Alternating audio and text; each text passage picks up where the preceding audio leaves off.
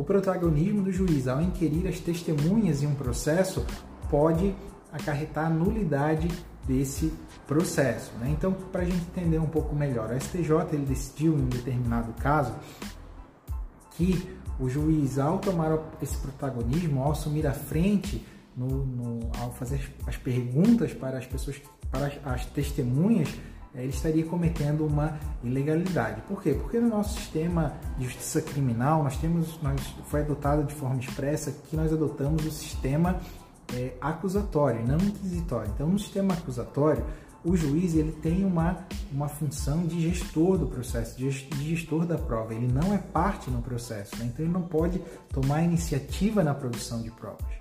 Então, quem deve fazer isso é o Ministério Público, o advogado de defesa, né?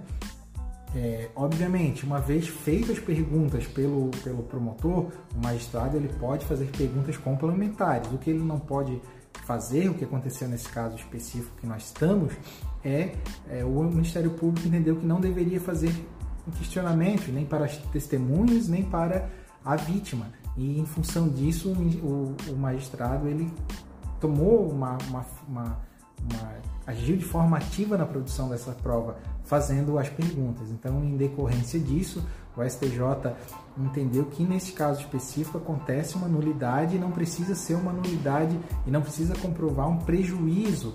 Ele entende que nesse caso específico essa nulidade ela é presumida. Por quê?